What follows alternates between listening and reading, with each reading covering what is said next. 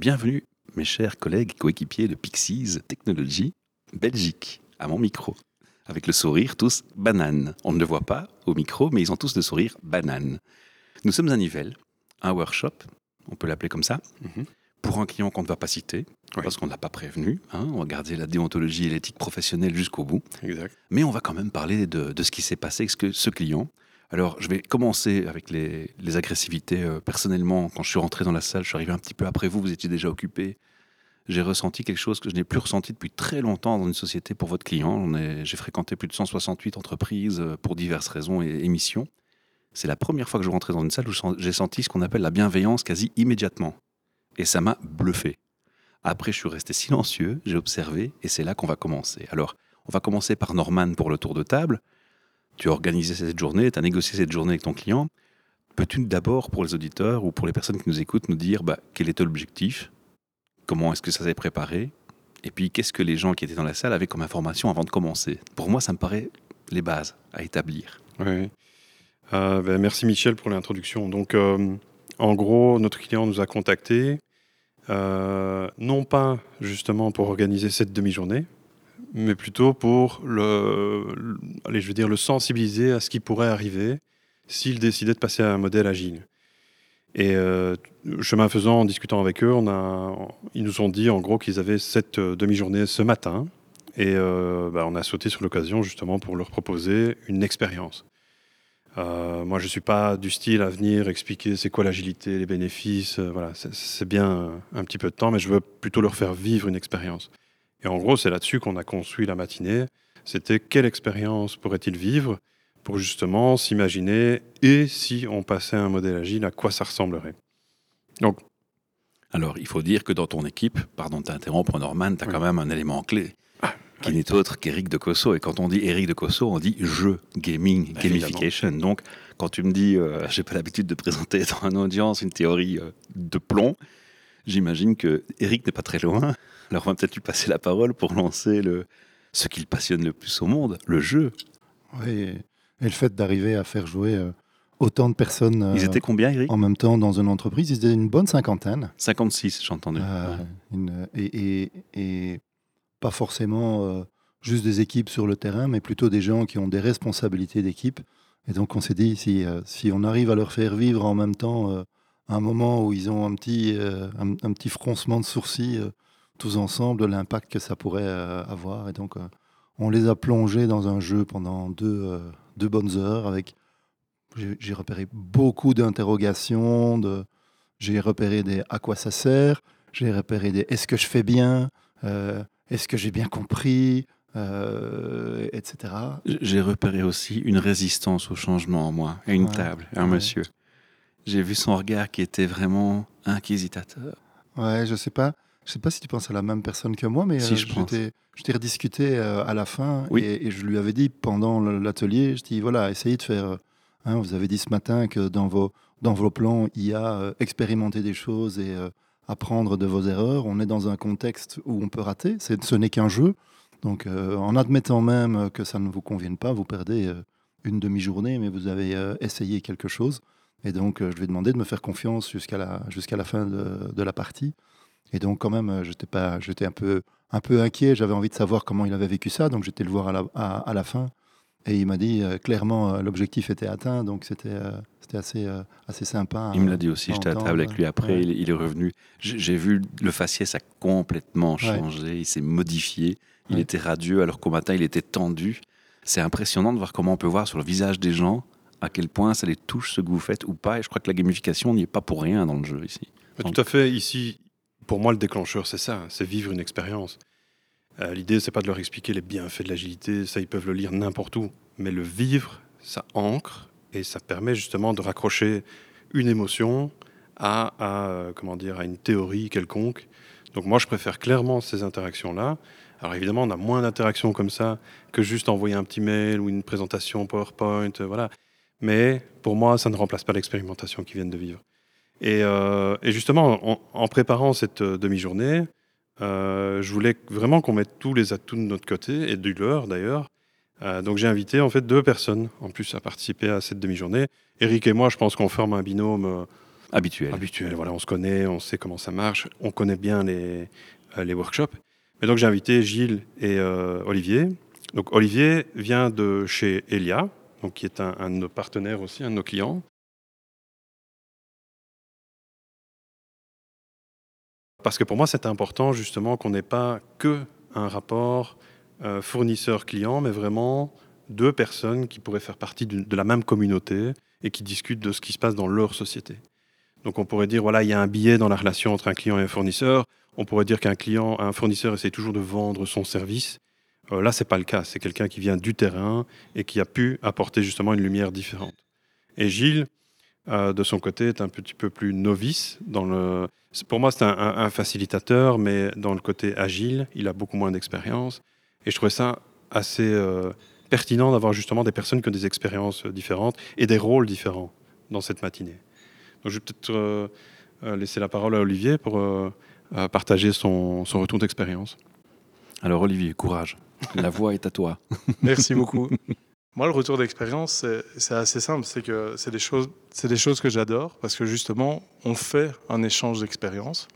Et euh, donc, euh, chez Elia, on invite parfois des personnes à venir nous inspirer. Et ici, moi, quelque part, premièrement, le fait de pouvoir venir parler à d'autres personnes, d'avoir une différente audience, d'avoir du feedback différent aussi, euh, pouvoir d'une certaine façon regarder, observer ce qui se passe ailleurs par rapport à chez nous et regarder ce que je pourrais attirer là-bas. Pour moi, ici, c'était super riche au niveau du partage, mais c'était aussi super riche au niveau simplement de ma propre formation. Pourquoi? Parce que, par exemple, ce jeu, euh, je l'ai expérimenté plusieurs fois, je sais les bienfaits que ça fait, je l'ai ressenti, mais par exemple, je ne l'ai jamais facilité. Donc le fait de pouvoir le faire ici, pour moi, c'était une super opportunité d'apprentissage. De l'autre côté, du, rideau. Exactement. C'était euh, parce que j'ai déjà facilité beaucoup de jeux, mais celui-là, je l'avais jamais fait. Donc je trouvais ça hyper chouette.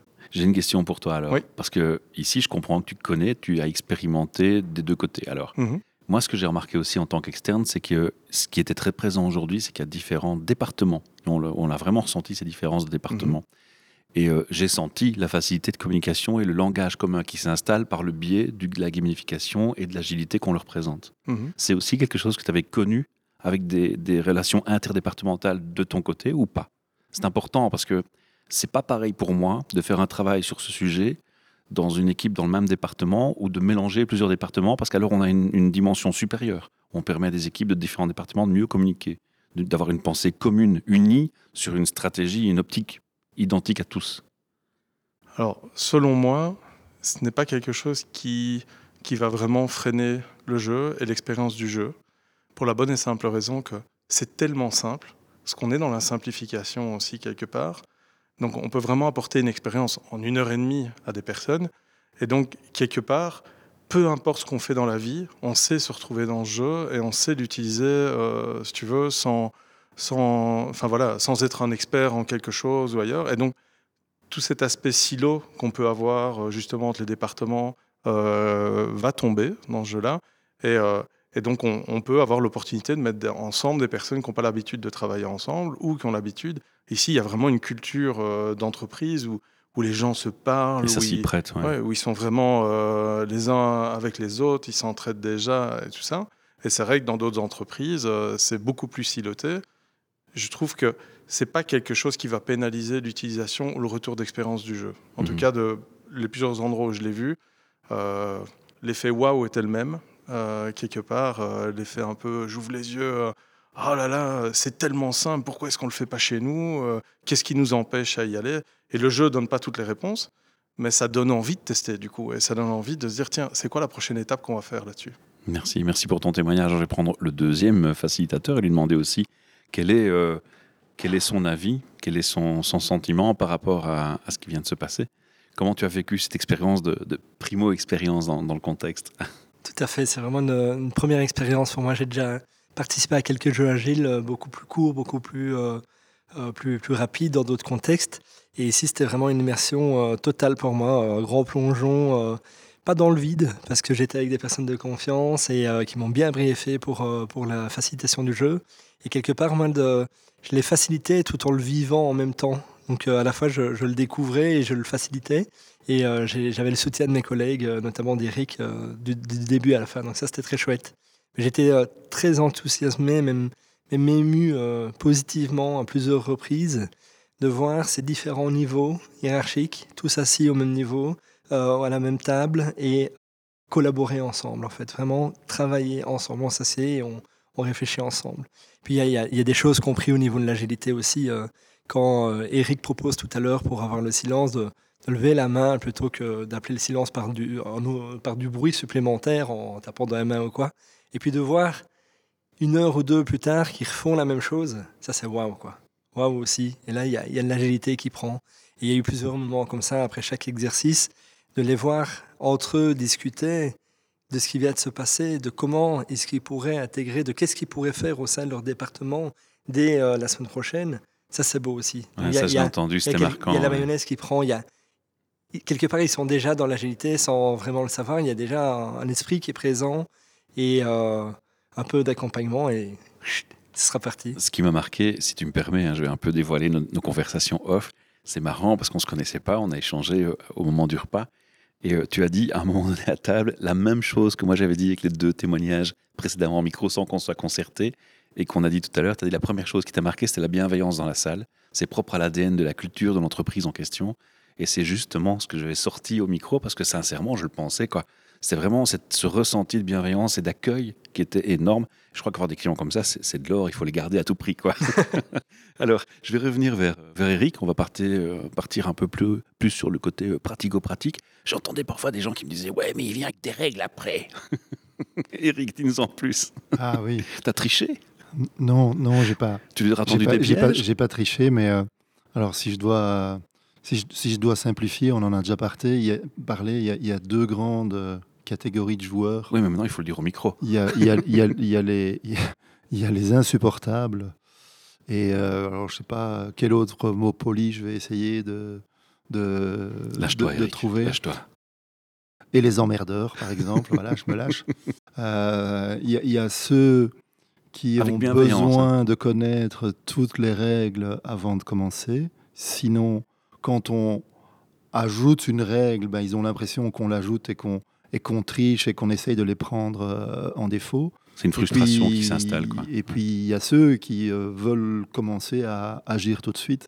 Et on verra bien au fur et à mesure. Et donc, systématiquement dans le jeu, on sait qu'il va y avoir le choc entre ces deux, ces deux approches euh, différentes au début.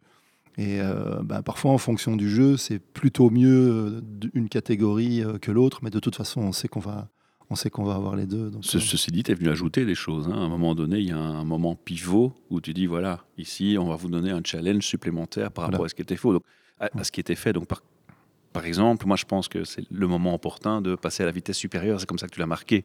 Donc là, ça fait sens. Oui, et puis on, on est là pour essayer avec quelque chose d'extrêmement abstrait. Donc c'est un jeu où il y a strictement aucun contexte lié à l'entreprise dans laquelle on se trouve. Ça fait sa force et sa faiblesse. La faiblesse, c'est que ça demande un effort pour arriver à faire le lien. La force, c'est qu'on on ne tape pas à côté. Si pour, si pour chaque client, on essayait d'inventer avec notre imagination un contexte et qu'on on tape à côté, ça fait flop tout de suite. Personne ne joue, personne personne n'accepte de, de- de démarrer le truc et, et ça, et ça fait flop.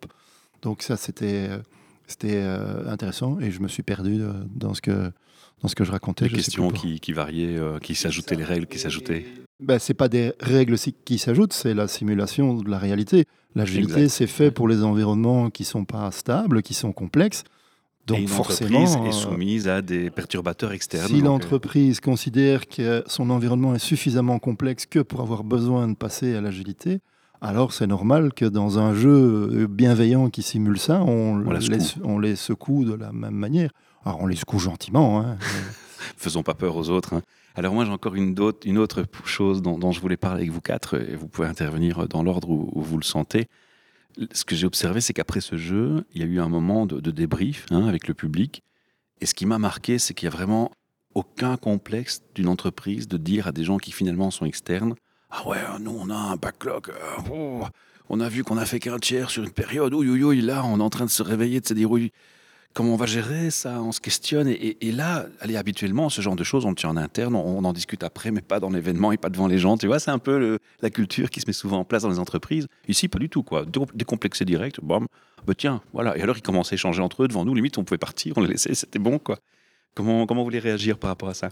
Bon, moi, je pense que tu as déjà donné la réponse. C'est euh, la bienveillance. Mhm. Je pense qu'on est venu avec ça. Ils sont, je pense, automatiquement euh, venus aussi avec. Euh, Il n'y a pas d'agenda caché, il n'y a pas de surprise. Il y a, voilà, nous, on est là pour les aider. Et c'est en ça où, justement, on a réfléchi euh, la, la collaboration, plutôt non pas un one-shot de ce matin, mais il y a ce matin et dans six semaines, on les revoit. Ah, Ça, ça m'intéresse. Tu peux, Tu peux m'en dire plus un peu sur le plan, sans tout dévoiler? On va pas raconter les secrets de maison, mais Bah, L'idée, c'était d'ancrer sur une période courte, mais pas trop non plus. Donc, c'est pas la semaine prochaine, c'est dans six semaines. Mhm. Ils ont l'opportunité de euh, euh, s'approprier une partie du contenu qu'on leur a donné euh, ce matin et voir ce qui bouge. Donc, simplement ici, c'est de créer des liens dans l'entreprise. Parce qu'il y en a, en effet, c'est pas une société qui est pas du tout agile. C'est une société qui a déjà fait un parcours, qui a déjà pas mal d'ingrédients en interne pour réussir quelque chose seul. Et ils m'ont fait plaisir. Ils ont même un podcast en interne. Ouais, fait. c'est incroyable. En général, on cherche des, des fournisseurs pour faire ça chez moi. On va frapper à ma porte. Là, non, ils ont tout en interne. Ils gèrent de A à Z. Quoi. Ouais. Chapeau. Quoi. Mais c'est ça qui est bien. Nous, on n'est pas là pour durer avec eux et de, de créer une dépendance avec eux. Nous, euh, en tout cas chez Pixis, nous, ce qu'on veut, c'est que le client soit assez vite autonome. Et là, je pense qu'il n'y aura pas besoin de les pousser trop fort. Ils Ah sont déjà. Et, et donc, pour revenir à la question de base, c'est pourquoi dans six semaines? C'est parce que voilà, le, délai est assez long que pour commencer quelque chose, mais assez court aussi pour pas le perdre de vue. Donc, on reparlera aussi des enregistrements de ce matin. C'était l'idée d'ancrer ça, qu'ils aient un témoignage d'eux-mêmes, comme une capsule que tu t'envoies dans le futur. Euh, et ils ont déjà une partie de manage- management visuel. Donc, ils ont un certain nombre d'éléments sur lesquels ils peuvent déjà agir. C'est parfois des idées, des Ah, on ferait bien ça. Bah, ok, allez-y. Donc, dans six semaines, nous, on sera là pour dire qu'est-ce que vous avez fait. Tous vos clients sont à ce stade-là parce qu'on sent franchement que dès le départ, il y avait déjà deux pas d'avance. hein. Oui, oui, oui, très clairement. Non, pas du tout. Euh, je pense que c'est un des clients qui est le, le plus avancé. Et euh, comme je te disais, on n'aura pas besoin de les pousser trop fort. Ils sont déjà bien, ils ont l'envie. Donc nous, au matin, ce qu'on a fait, c'est un peu de l'ouverture d'esprit et stimuler un peu le désir chez ceux qui étaient un peu, comme euh, la personne que vous citiez tout à l'heure, un peu du oui, mais. Ok, maintenant c'est oui et, et on avance. Donc là, ils ont les cartes en main. Parfait, parfait. Un témoignage encore, une remarque encore d'observation de votre côté? Par rapport à ce que tu disais sur le côté, euh, tiens, euh, ils osent se lâcher un peu devant Bah tout oui. le monde comme ça. C'était assez surprenant, moi. Je... Quelque part, je, je me dis, en fait, chez eux, ils ont un niveau de confiance qui est un peu la base d'une bonne équipe qui va pouvoir aller loin et tout ça. S'il n'y a pas la confiance, on va nulle part. Le DRH m'a dit que c'est dans leurs valeurs. Ouais. Euh, Ça m'étonne pas. Mais des fois, quand c'est dans les valeurs, quand c'est écrit sur les murs, c'est ce qu'on n'a pas et Ouais. c'est ce qu'on essaie de viser. On, on essaie d'éviter le value washing, là. ouais. Ici, pour moi, euh, ils n'auraient pas besoin de même de le noter parce que j'ai vraiment l'impression qu'il y a ça. C'est vécu. Et, et- et dans les premiers échanges, quand on a préparé l'intervention, euh, il y a eu justement un échange là-dessus parce que euh, il m'expliquait voilà que ils avaient des échanges avec la direction, entre la direction et, euh, les, employés. Et ce qui était marquant pour moi, c'est pas qu'ils aient des échanges avec eux, c'est que par exemple, y avait des moments vraiment qui étaient qui étaient vrais, qui étaient transparents, qui étaient authentiques, un peu comme ici. Pourquoi? Qu'ils disaient on vient avec nos questions et il n'y a rien de préparé. Et honnêtement, souvent en entreprise, ils ont les questions avant. euh, ah oui, qu'est-ce qu'on va répondre pour, pour paraître bien et tout ça? Ici, c'est pas ce qu'ils cherchent. Ils cherchent juste à avoir un échange vrai. Et je pense qu'aujourd'hui, on a eu ça aujourd'hui. euh, De l'authenticité. et, et- et je crois que d'une certaine façon, il y, a- il y a beaucoup de gens aussi, il faut gagner leur confiance. hein. Et ici, j'ai l'impression qu'ils l'ont donné dès le départ. À nous de pas la perdre, du coup, mais, mais j'ai envie de dire, ils l'ont donné dès le départ. Et donc, le fait qu'ils se lâchent comme ça devant nous, pour moi, c'était juste nous montrer aussi que, Eh, les gars, c'est bon, vous êtes à la maison, vous avez le droit, euh, vous avez le droit de, de savoir aussi, et on vous fait confiance que vous n'avez pas à les dire à l'extérieur. euh, C'est un beau compliment. ce C'est un beau passe. compliment, ouais, clairement. ouais. Pas mal. Et toi, pour euh, ton côté, qu'est-ce qui- qu'est-ce qui t'a frappé d'autre dans, les échanges et surtout dans le débriefing notamment? Norman parlait de- d'équipes bienveillantes, Olivier, de, de confiance au sein des équipes, de rencontres dans l'authenticité. Moi, j'ai vu beaucoup de,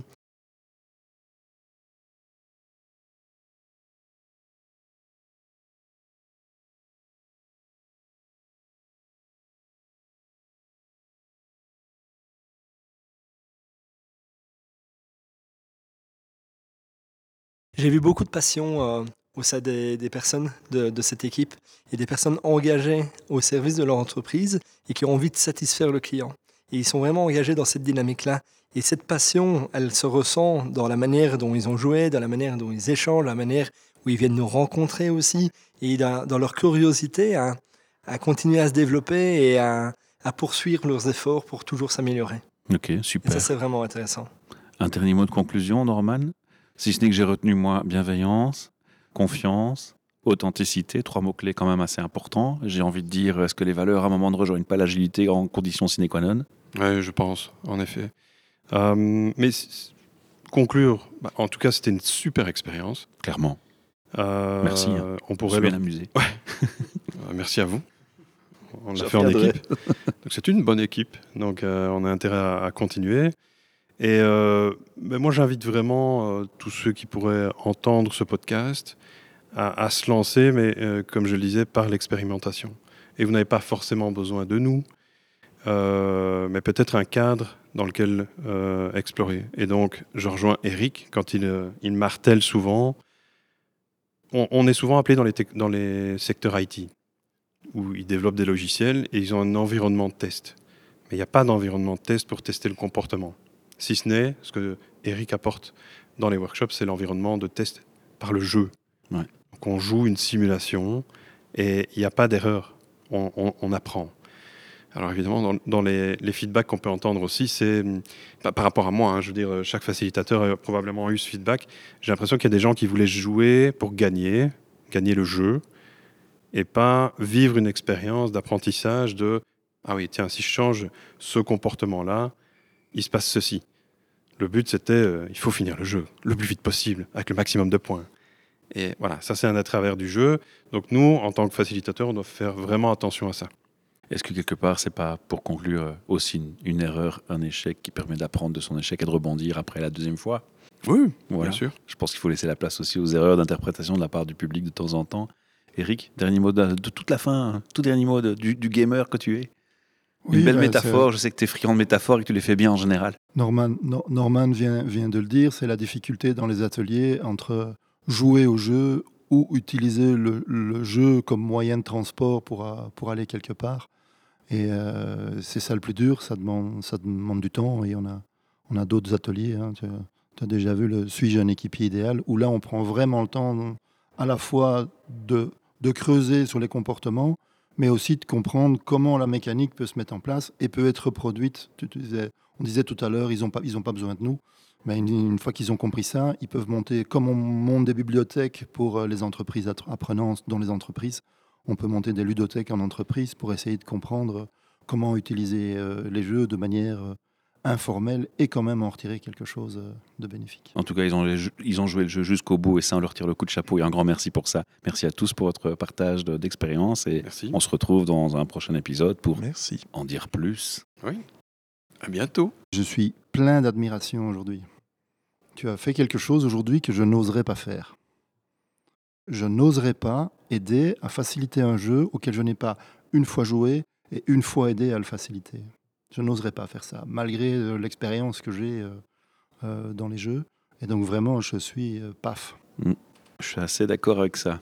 De mon, de mon œil observateur externe, je suis assez d'accord. Je l'ai vu parfois avoir des petites gouttes de sueur. mais... mais... il était souriant et à l'aise au final. Je me dis, wow, quelle maîtrise. Moi, si je pouvais avoir cette telle maîtrise, je serais fier. Mais en fait, c'est récursif. C'est ce qu'on qu vient de dire sur le jeu pour l'entreprise en question c'est aussi valable pour nous. On exact. apprend à apprendre ce jeu et à apprendre à faciliter le jeu.